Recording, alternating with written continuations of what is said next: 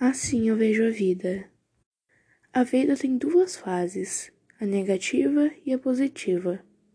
O passado foi duro, mas deixou o seu legado.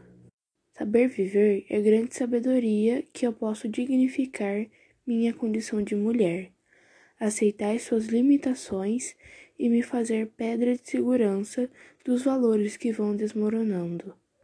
Nasci em tempos rudes, aceitei contradições, lutas e pedras como lições de vida, e delas me sirvo, aprendi a viver.